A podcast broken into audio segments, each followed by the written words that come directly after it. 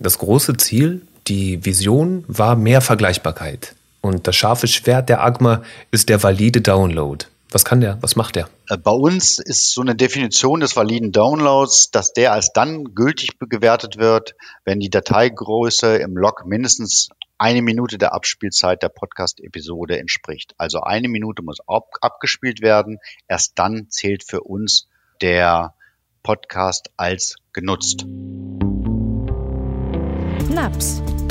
Neues aus der Podcast-Szene. Hallo liebe Podcast-Freunde, hier ist Steff von podcast.de.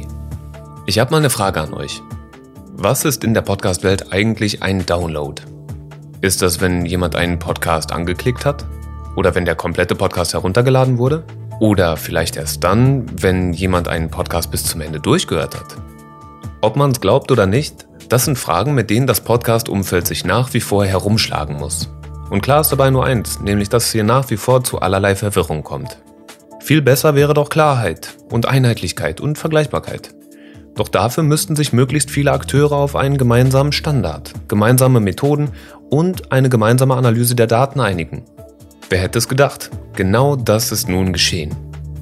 Die Arbeitsgemeinschaft Mediaanalyse, kurz AGMA, bemüht sich um mehr Vergleichbarkeit. An ihrer Media-Analyse-Podcast haben 101 Podcasts von 26 verschiedenen Herausgebern teilgenommen. Dazu gehörten auch Angebote von SWR, Zeit Online und Detektor FM. Das erklärte Ziel? Die Lücke im deutschen Mediawährungssystem schließen. Welche Ergebnisse brachte die Messung hervor und wie lässt sich das Problem mit dem Download nun lösen? Olaf Lassalle hat die Antworten. Als Geschäftsführer der AGMA hat er alle Informationen zu dem Vorreiterprojekt, das die gesamte Podcast-Branche revolutionieren soll. Schön, dass du dir die Zeit genommen hast. Ich freue mich. Ja, schönen Dank für die Einladung. Klasse. Wir haben ja auch eine gute Studie, über die wir reden können. Ja, auf jeden Fall. Jetzt sag mal, nicht mehr und nicht weniger als die Vereinheitlichung des Podcast-Markts habt ihr euch vorgenommen. Wie viel Pioniergeist braucht man, um sowas zu starten? Na, wenn man bei der ACMA arbeitet, braucht man erstmal eine ganze Menge Pioniergeist. Weil es ist ja jetzt nicht so, als wenn alle auf dich eindringen und sagen, Juhu schreien, wenn du mit einer neuen Idee an den Markt kommst, äh, sondern wir haben natürlich auch relativ viele unterschiedliche Interessen hier bei uns. Wir haben natürlich alle Gattungen bei uns dabei, wir haben unterschiedliche Medienunternehmen dabei und natürlich ist es klar, dass jetzt nicht alle an einem Strang ziehen, weil natürlich auch viele Wettbewerber bei uns dabei sind. Bei Podcasts war es ein bisschen anders, Gott sei Dank, weil da waren viele Pioniere, die mich begleitet haben bei der ganzen Geschichte. Deswegen stimmt dieses Bild nur zum Teil. Ähm, alle haben mehr oder weniger nach neuen Faden gesucht. Es war eine breite Gemeinschaft aus allen relevanten Playern, die dabei waren und die sich gemeinsam auf den Weg gemacht haben, ja, eine gemeinsame Währung zu suchen. Deswegen ist die Emma Podcast auch ja ein Gemeinschaftsprojekt der gesamten Branche, vieler Medienunternehmen, vor allen Dingen aber vieler Gattungen, also nicht nur, wie man vermuten könnte, der Audiobranche, sondern wirklich viele Gattungen, die sich daran beteiligt haben. Ihr kennt euch ja schon sehr gut aus in den Bereichen Radio, Print und TV und natürlich auch im Internet. War Podcast da jetzt der nächste logische Schritt? Logisch war er auf jeden Fall, ja klar. Unser Auftrag als ACMA und gerade mein Auftrag, und da arbeite ich auch sehr, sehr stark dran, ist es natürlich immer die stetig wandelnde Mediennutzung adäquat ja abzubilden und aufzunehmen und dem Werbemarkt harte und valide Mediawährung zur Verfügung zu stellen. Das ist ja für uns wichtig, weil sie ist ja, die Mediawährung ist ja quasi die Basis für die Werbeabrechnung der gesamten Branche. Und die Nutzung von Podcast hat sich ja in den vergangenen Jahren extrem gesteigert und hat zugenommen und war vor allen Dingen für Werbung treibende als Medium immer weiter relevant. Und deshalb ja, ist Podcast eigentlich für uns ein logischer und zwangsläufiger Schritt gewesen, hier auch eine gemeinsame Währung an den Markt zu bringen. Aber dabei ist es auch wichtig zu sagen, dass natürlich jetzt die Emma Podcast mit dem, was wir ausgewiesen haben, nur ein Schritt, ein erster Schritt gewesen ist. Zwar ein wichtiger Schritt, gar keine Frage, aber es werden auf jeden Fall noch weitere folgen und die müssen auch weiter folgen. Wenn wir vielleicht später nochmal darauf zurückgehen, auf das Thema Strukturdaten und soziodemografische Informationen, die sind aktuell bei der jetzigen Ausweisung noch nicht dabei. Mhm. Können wir gleich gerne noch zukommen. Mhm. Interessiert mich auf jeden Fall alles. Aber ich muss tatsächlich sagen, ich hatte mich fast ein bisschen gewundert, dass die Analyse nicht schon früher stattgefunden hat. Ich meine, Podcast gibt es jetzt auch schon einige Jahre, 10, 15 Jahre. Hat der Hype in den letzten Jahren dann nochmal dazu beigetragen, dass das mehr auf den Fokus gelangt ist? Ja, Hype, also jetzt im Moment ist es definitiv kein Hype mehr, sondern jetzt ist es definitiv ein Trend. Also ein Hype ist es garantiert nicht mehr. Aber natürlich warten wir immer so ein bisschen bei der AGMA darauf, dass auch die Kunden und die Werbungtreibenden und vor allem auch die Agenturen auf uns zukommen und sagen, wir brauchen jetzt was von euch, wir brauchen was gemeinsam mit euch, wir müssen was entwickeln, damit wir auch die Basis haben für das, was ich vorhin gesagt habe, so die Abrechnungseinheit. Und deswegen dauert das immer so ein bisschen. Am Anfang wartet man immer so ein bisschen ab und sagt, okay, ist das jetzt wirklich nur ein Hype oder ist es wirklich ein langfristiger Trend? Und klar, Podcast gibt seit langer Zeit. Übrigens schon zu meiner Zeit, als ich beim Radio noch gearbeitet habe, gab es ja Podcasts. Ich glaube, es war vor 20 oder 25 Jahre. So lange gibt es ja im Endeffekt Podcasts schon, vielleicht sogar ein bisschen länger schon. Aber jetzt erst in den letzten zwei, drei Jahren hat sich das ganze Thema professionalisiert und viele sind natürlich auf diesen Zug auch aufgesprungen. Viele große Medienunternehmen nutzen diesen Verbreitungskanal äh, Podcast, um auch ihre Inhalte ja an den Markt, an den Nutzer, an den Konsumenten zu bringen. Und wie gesagt, die Werbungtreibenden haben so ein bisschen den Ausschlag gegeben. Die haben gesagt, jetzt brauchen wir eine gemeinsame Plattform, auf der wir auch dann die Werbung schalten können und vor allen Dingen auch abrechnen können. Das ist die allgemeine Professionalisierung, ja? Genau, richtig, ganz genau da, genau das ist das richtige Wort, Professionalisierung. Wie gesagt, vor 25 Jahren war es eher so eine, ein, einige, die sich da vielleicht ein bisschen aufgemacht haben, diesen Markt ein bisschen aufzumischen, aber es war noch keine konzertierte, konzertierte Aktion. Und das haben wir jetzt komplett anders seit zwei, drei Jahren gesehen, weil hier sind wirklich alle wichtigen, alle relevant, relevanten Player sind da drauf. Und das ist für mich auch ganz spannend. Äh, jetzt ist es, wie gesagt, nicht nur ein Audiothema, sondern jetzt sind alle Mediengattungen vertreten. Sag mal, welche Vorarbeit musstet ihr denn leisten, um das ganze Projekt überhaupt umsetzen zu können, die MA Podcast? Das Wichtigste ist natürlich bei unserer jeweiligen Studie, und das betrifft jetzt nicht nur die Podcasts, das betrifft alle Studien, erstmal ein, ja, das hört sich immer so ein bisschen banal an, aber einen so einen gemeinsamen Tisch zu finden und zu formieren. Wer sind jetzt die geeigneten Partner, die an so einer Entwicklung teilnehmen sollten? Da haben wir erstmal alle relevanten Unternehmen angesprochen und äh, wir haben natürlich auch versucht, jetzt nicht nur die Vermarkter und nicht nur die politisch interessanten Personen an den Tisch zu bringen, die dann im Endeffekt uns auch nach vorne treiben, diese gesamte Studie nach vorne treiben und finanzieren, sondern es war für uns vor allen Dingen auch wichtig, technisch versierte Experten mit an den Tisch zu bringen, die uns dabei helfen, einen gemeinsamen Standard zu entwickeln. Wir haben natürlich mit dieser MA-IP Audio, die kennst du sehr wahrscheinlich, haben wir schon methodisch und technisch viele Grundlagen geschaffen.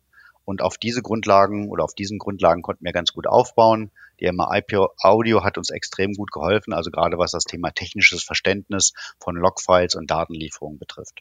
Welche Resonanz hat die Analyse Emma Podcast denn eigentlich erfahren? So war das eher positiv oder war das durchwachsen? So, was kam da für Reaktionen? Also grundsätzlich sehr positive Reaktionen. Der gesamte Markt hat ja auf diese Zahlen gewartet. Gar keine Frage. Also die Resonanz ist sehr, sehr positiv. Bereits nach der ersten Veröffentlichung haben wir natürlich sehr, sehr viele Interviews geführt, auch jetzt hier unser Interview, gar keine Frage, ja. Davon haben wir relativ viele geführt. Es gibt sehr, sehr viele Nachfragen. Es gibt vor allen Dingen auch Nachfragen von Podcastlern, die bisher von uns jetzt noch nicht unbedingt was gehört haben, die die ACMA so jetzt noch nicht kennen in ihrer Struktur und die nachgefragt haben, okay, was sind die Grundlagen, um Mitglied bei der ACMA zu werden? Was sind die Kosten, um sich an der Studie zu finanzieren und zu beteiligen?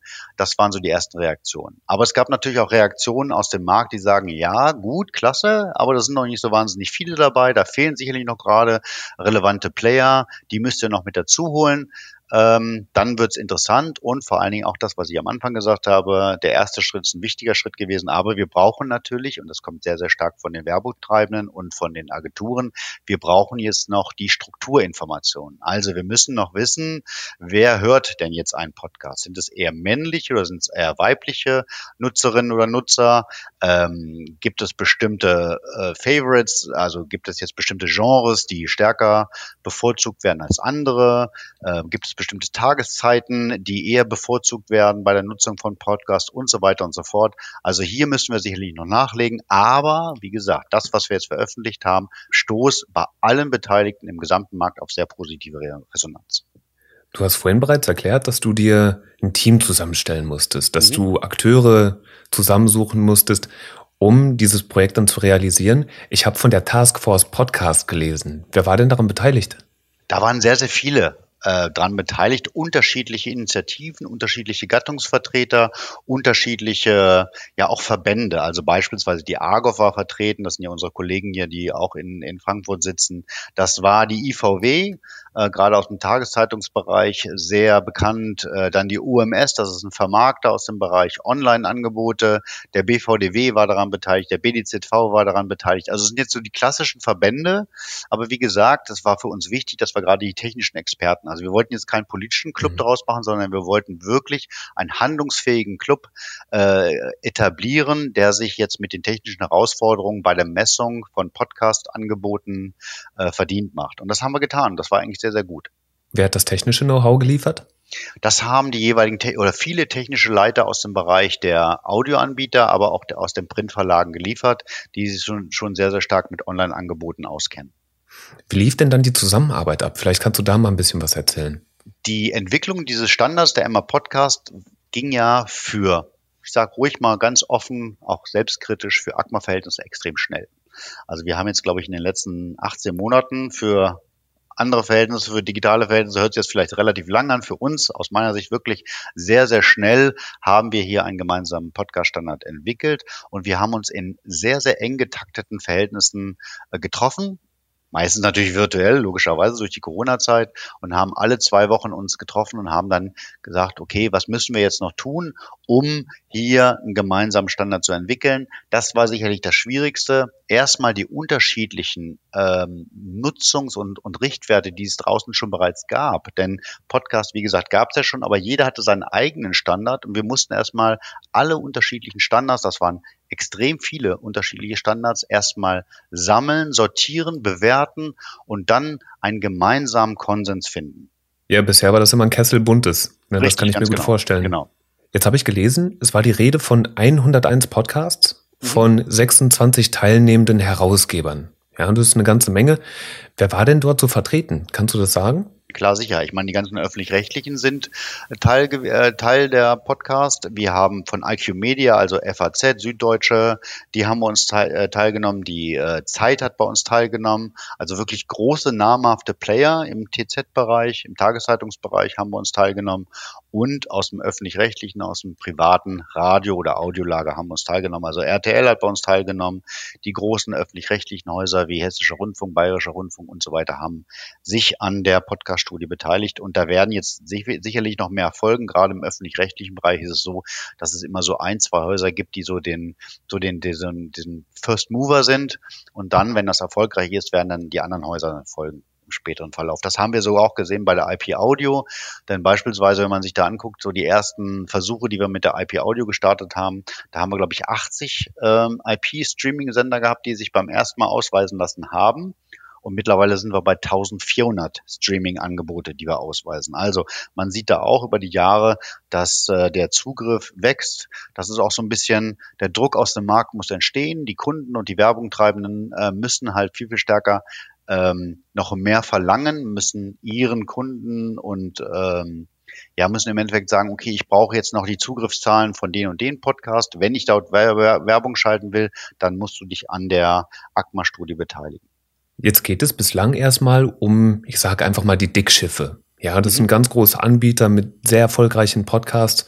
Aber Podcasting hat an sich eine Tradition des User-Generated Contents in, von Inhalten von Podcastern für Podcaster.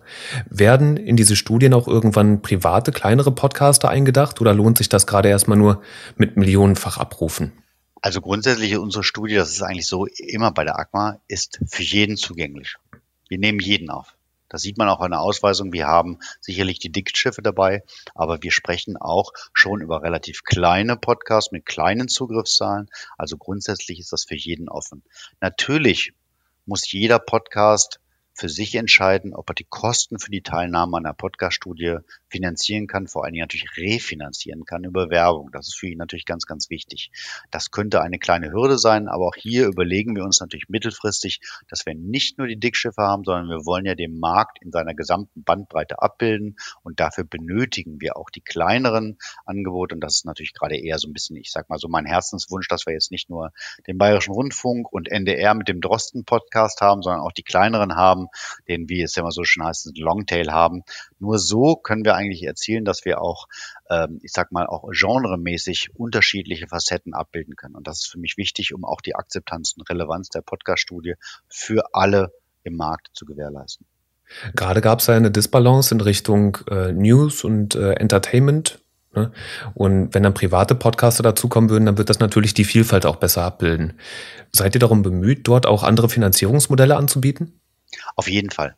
Das ist bei uns ein ganz normaler Prozess, ein äh, Evolutionsprozess, wenn du so willst, dass wir uns natürlich immer überlegen, okay, wie sind die Kosten für die gesamte Studie und wie können wir, ähm, ich sage mal, Finanzierungsmodelle und Kostenmodelle aufbauen, sodass wir es allen ermöglichen, an der Studie sich zu beteiligen. Das werden wir auf jeden Fall tun. Da gibt es unterschiedliche Modelle, die wir jetzt gerade austesten, aber gerade am Anfang war es natürlich erstmal wichtig, erstmal den Einstieg zu schaffen und indem ich eine Akzeptanz am Markt schaffe, brauche ich natürlich am Anfang erst erstmal die großen Häuser, die sich an dieser Studie beteiligen.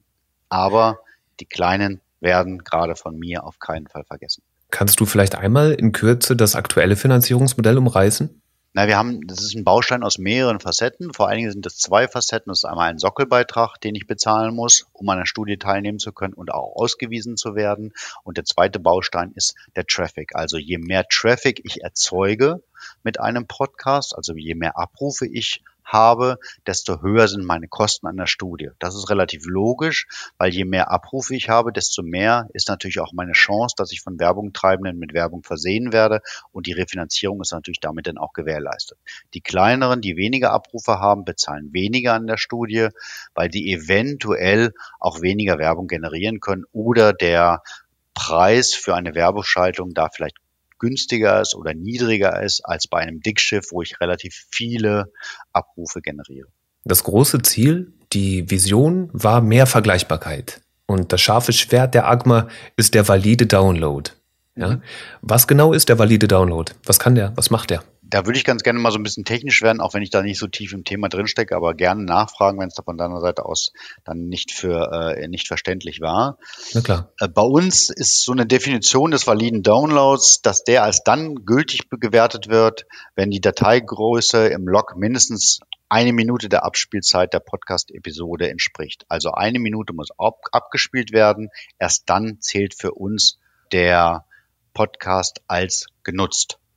Die das heißt, wenn wir das an Zahlen, wenn wir das an Zahlen festmachen würden, dann würde das bedeuten, angenommen, ich habe einen Podcast, der 30 Minuten dauert und 30 Megabyte groß ist, dann würde der als valider Download zählen ab dem Punkt, ab dem ein Megabyte heruntergeladen wurde. Richtig, ganz genau. Ja, alles genau klar. so ist es. Genau so ist es, genau.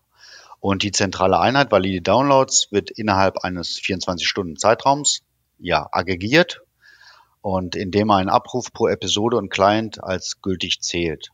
Was bei uns ganz, ganz wichtig ist, ist, dass deswegen auch der Begriff valide Downloads, dass Preloads, Kleinstabrufe und technisch bedingte Downloads, zum Beispiel durch Bots verursachte Abrufe, eliminiert werden. Deswegen hatten wir auch gerade in der Taskforce Podcast am Anfang unterschiedliche Zahlen zwischen den eigenen Zahlen von den äh, Lieferanten, von den Hostern und Publishern und zu denen, die quasi bei uns generiert wurden. So, und das war die große Herausforderung, diese unterschiedlichen Zahlen miteinander zu vergleichen, zu bewerten und dann darauf zu kommen, okay, alles klar, die höheren, in, in den meisten Fällen, in den überwiegend meisten Fällen war es natürlich so, dass die Zahlen bei den Publishern, die ihre eigenen Zahlen uns geliefert haben, die waren höher als unsere auf Basis der validen Downloads. Und dann war es klar, dass die beispielsweise in ihren eigenen Häusern bestimmte Abrufe mitgezählt haben, die aber bei uns eliminiert wurden. Klassischerweise sind es halt die Bots gewesen. Ich habe im Internet eine Liste gefunden, die dargestellt hat, wie viele valide Downloads die Teilnehmer eurer Studie hatten. Ne, das ging von einigen hundert bis zu viereinhalb Millionen, habe ich, glaube ich, richtig im Kopf. Richtig, ganz genau. Mhm. Und bei manchen Teilnehmern stand ein Sternchen dahinter. Das hat dann angegeben, ob die Abrufe von Spotify mit eingeschlossen waren oder nicht. Wie kam das zustande? Warum ist es bei manchen eingeschlossen und bei manchen nicht? Das liegt an Spotify. Das liegt an der Politik von Spotify. Es gibt so eine sogenannten Pass-Through-Möglichkeit. So, mhm. die gewährt Spotify einigen Hostern, anderen gewährt sie nicht. Sprich, einige Hoster haben die Möglichkeit, die Abrufe, die über Spotify als Plattform generiert wurden, mit zu integrieren in ihre eigenen Abrufe und bei einigen gewährt das äh, Spotify nicht. Das ist der große Unterschied. Hier gibt es unterschiedliche Politiken von, von, von Spotify Richtung ihrer Hoster und Publisher. Spotify setzt ja generell eher auf Streams als auf Downloads. Wie lässt sich das denn jetzt verbinden? Spotify ist ja eine der größten Podcast-Abrufplattformen, die es gibt auf der Welt. Wenn die jetzt einen anderen Standard verwendet als die Agma, ist das dann nicht zum Scheitern verurteilt? Na, zum Scheitern verurteilt ist es nicht. Auch hier wieder der Verweis auf die Kunden und auf die Agenturen. Die müssen natürlich, ich sag mal, einen sanften Druck auf Spotify ausüben, dass die bei uns mitmachen und ihre Podcasts bei uns annehmen. Das tun die aber. Wir sind ja schon seit Anfang an, seit der Taskforce Podcast, die wir da vor anderthalb Jahren gegründet haben, mit Spotify im Gespräch. Spotify war am Anfang auch Teil der, der Taskforce Podcast. Ähm, die haben sich, Spotify selbst hat sich nie generell gegen die Emma Podcast ausgesprochen, sondern sie warten jetzt erstmal das Feedback von Seiten der Kunden und Agenturen ab. Das ist so ein ganz normaler Prozess der International Player, die wir so halt kennen, auch von Amazon, von Google und von Facebook, auch in anderen Bereichen wie beim Bewegtbild. Aber hier war es halt ganz konkret so, dass Spotify gesagt hat, okay, wir schauen uns erstmal den Markt an. Die sind natürlich im Moment stark beim Thema Podcast vertreten, haben ja auch eine eigene Vermarktungsunit für Podcast gegründet und schauen sich diesen Markt an. Ich habe äh, in regelmäßigen Abständen immer Gespräche mit, mit, mit Spotify, um zu eruieren, okay, was fehlt euch noch, damit ihr euch an der Studie beteiligt. Wir reden auch über Testweise, Ausweisung, erstmal von Spotify äh, Podcast, darüber sprechen wir jetzt. Aber das Verhalten von Spotify kennen wir auch schon bei der IP Audio. Am Anfang war, äh, war Spotify mit den Streaming-Angeboten äh, nicht in der IP-Audio vertreten. Aktuell sind sie vertreten, oder seit einigen Jahren sind sie äh, vertreten in der IP-Audio und dementsprechend sind sie auch wieder MA Audio vertreten.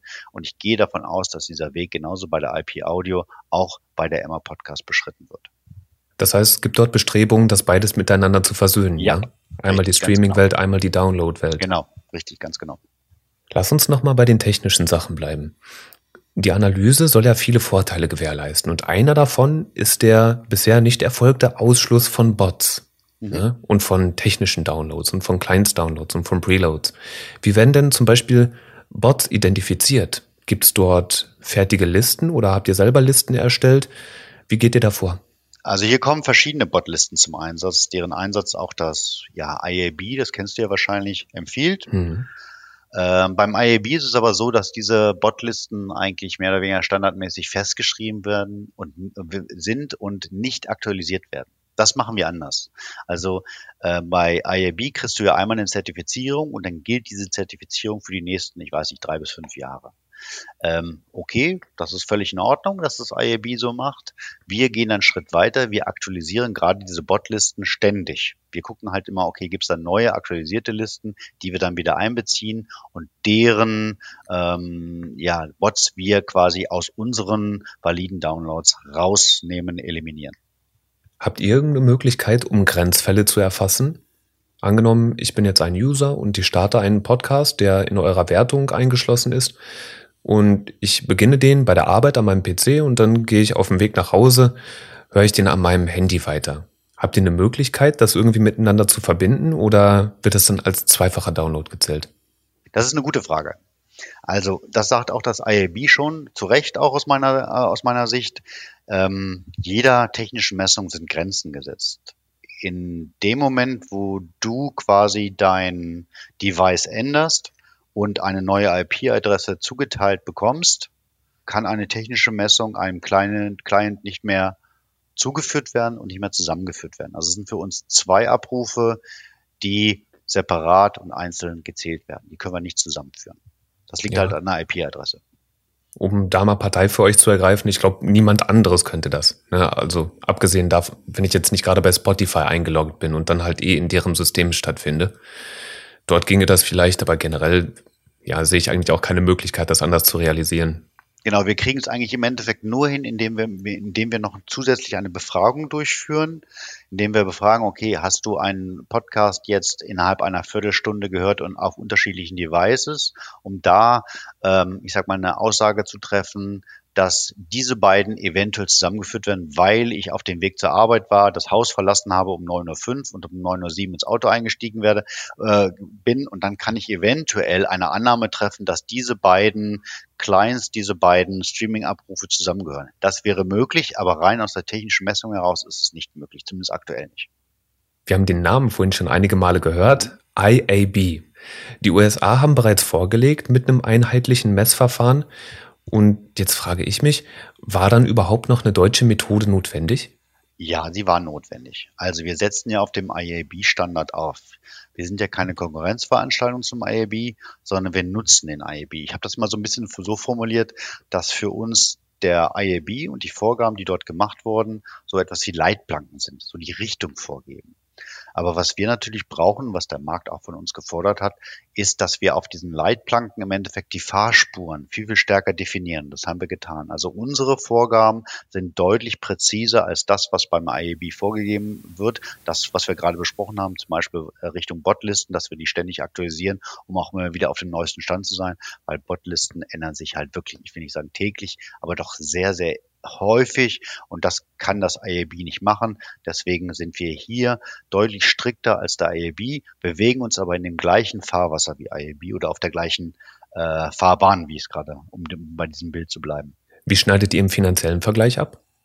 Der finanzielle Vergleich zwischen IAB und der Podcast ähm, kann ich nur annehmen. Ich kenne jetzt nicht alle Zahlen, ich kenne auch nicht die individuellen Verträge, die der IAB mit den unterschiedlichen Hostern äh, abgeschlossen hat. Unsere Kosten, um an einer Studie teilnehmen zu können, sind deutlich geringer als die Kosten bei IAB. Die MA Podcast ist ja ein Meilenstein. Wird das etwas Deutsches bleiben oder habt ihr auch Bestrebungen, international tätig zu werden? Auch das ist eine sehr, sehr gute Frage weil ich mich natürlich mit dieser Frage auch jetzt nicht nur für Podcast beschäftige, sondern auch für andere Studien beschäftige, auch für andere Gattungen beschäftige. Zunächst muss man ganz deutlich sagen, die Arbeitsgemeinschaft Medienanalyse macht erstmal Reichweitenforschung für den deutschen Markt. Wir haben deutsche Mitglieder, wir haben deutsche Kunden, wir haben deutsche Agenturen und wir haben deutsche Medienunternehmen. Die werden immer weiter und immer internationaler, gar keine Frage, aber wir machen das für den deutschen Markt.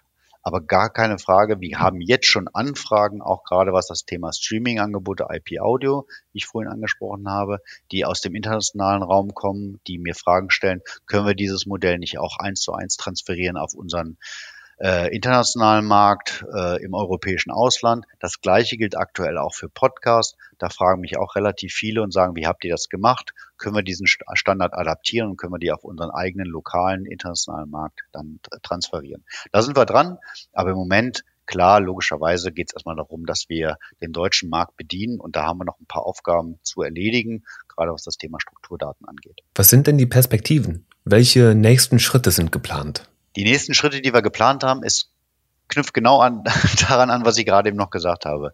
Also Strukturdaten brauchen wir.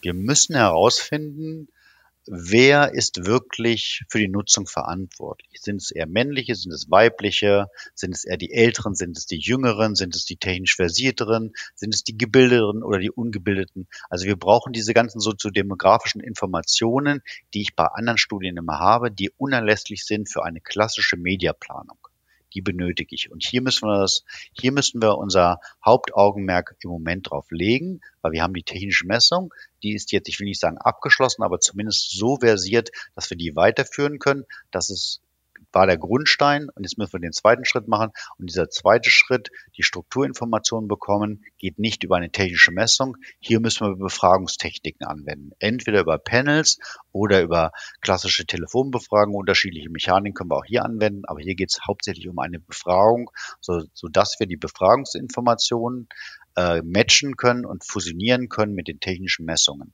Das ist für uns jetzt die Hauptaufgabe, die in den nächsten Monaten äh, auf uns zukommen, damit Podcast auch ein klassischer, eigenständiger Bereich wird für die Mediaplanung, ein eigener Vertriebskanal wird, ähm, so wie es auch die anderen Gattungen im Moment vorgelegt haben. Steht denn schon Kontakt zu den großen Ad-Server-Systemen wie AdSwiss? Mit denen sprechen wir immer. Wir sprechen mit allen äh, relevanten Playern und auch mit denen gibt es bereits einen Austausch, wie wir mit ihnen zusammenarbeiten können, keine Frage. Der valide Download ist ja zweifelsfrei eine Errungenschaft. Und äh, du hast vorhin auch schon gesagt, das ist dennoch nur ein erster Schritt. Das heißt, Zahlen für Demografie fehlen bisher noch zum Beispiel. Und die wollt ihr einholen über Befragung, habe ich richtig verstanden, ja? Richtig, ganz genau. Wäre eine Möglichkeit, ganz genau. Deswegen, da arbeiten wir jetzt dran. Eine, die Befragung ist quasi eine klassische Methode, mit der wir auch in anderen Bereichen arbeiten.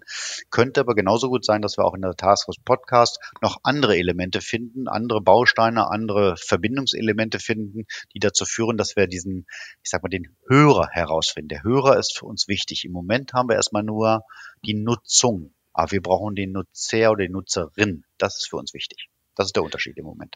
Dürfen wir dann bald auch mit validen Abonnenten und validen Hörern rechnen, ja? ja, ganz genau. Genau, das ist, das ist viel besser gesagt, genau. Den validen Abonnenten, der ist gut. Ja, das ist gut. Muss ich mir merken. Ja. Alles klar. Draufsetzen. Ja, auch lieber nicht. Also ich freue mich, wenn ihr das macht, so das, das wäre super für alle. Mhm. Alles klar, Olaf, dann war es das von meiner Seite. Vielen, vielen Dank für die Information. Das hat uns einen tollen Einblick gegeben. Sehr schön. Vielen Dank fürs Gespräch. War sehr, sehr angenehm. Danke dir. Freue mich. Mach's gut. Tschüss. Tschüss. Das war NAPS. Neues aus der Podcast-Szene. Ihr findet uns auf Facebook, Twitter, LinkedIn, Pinterest und Instagram.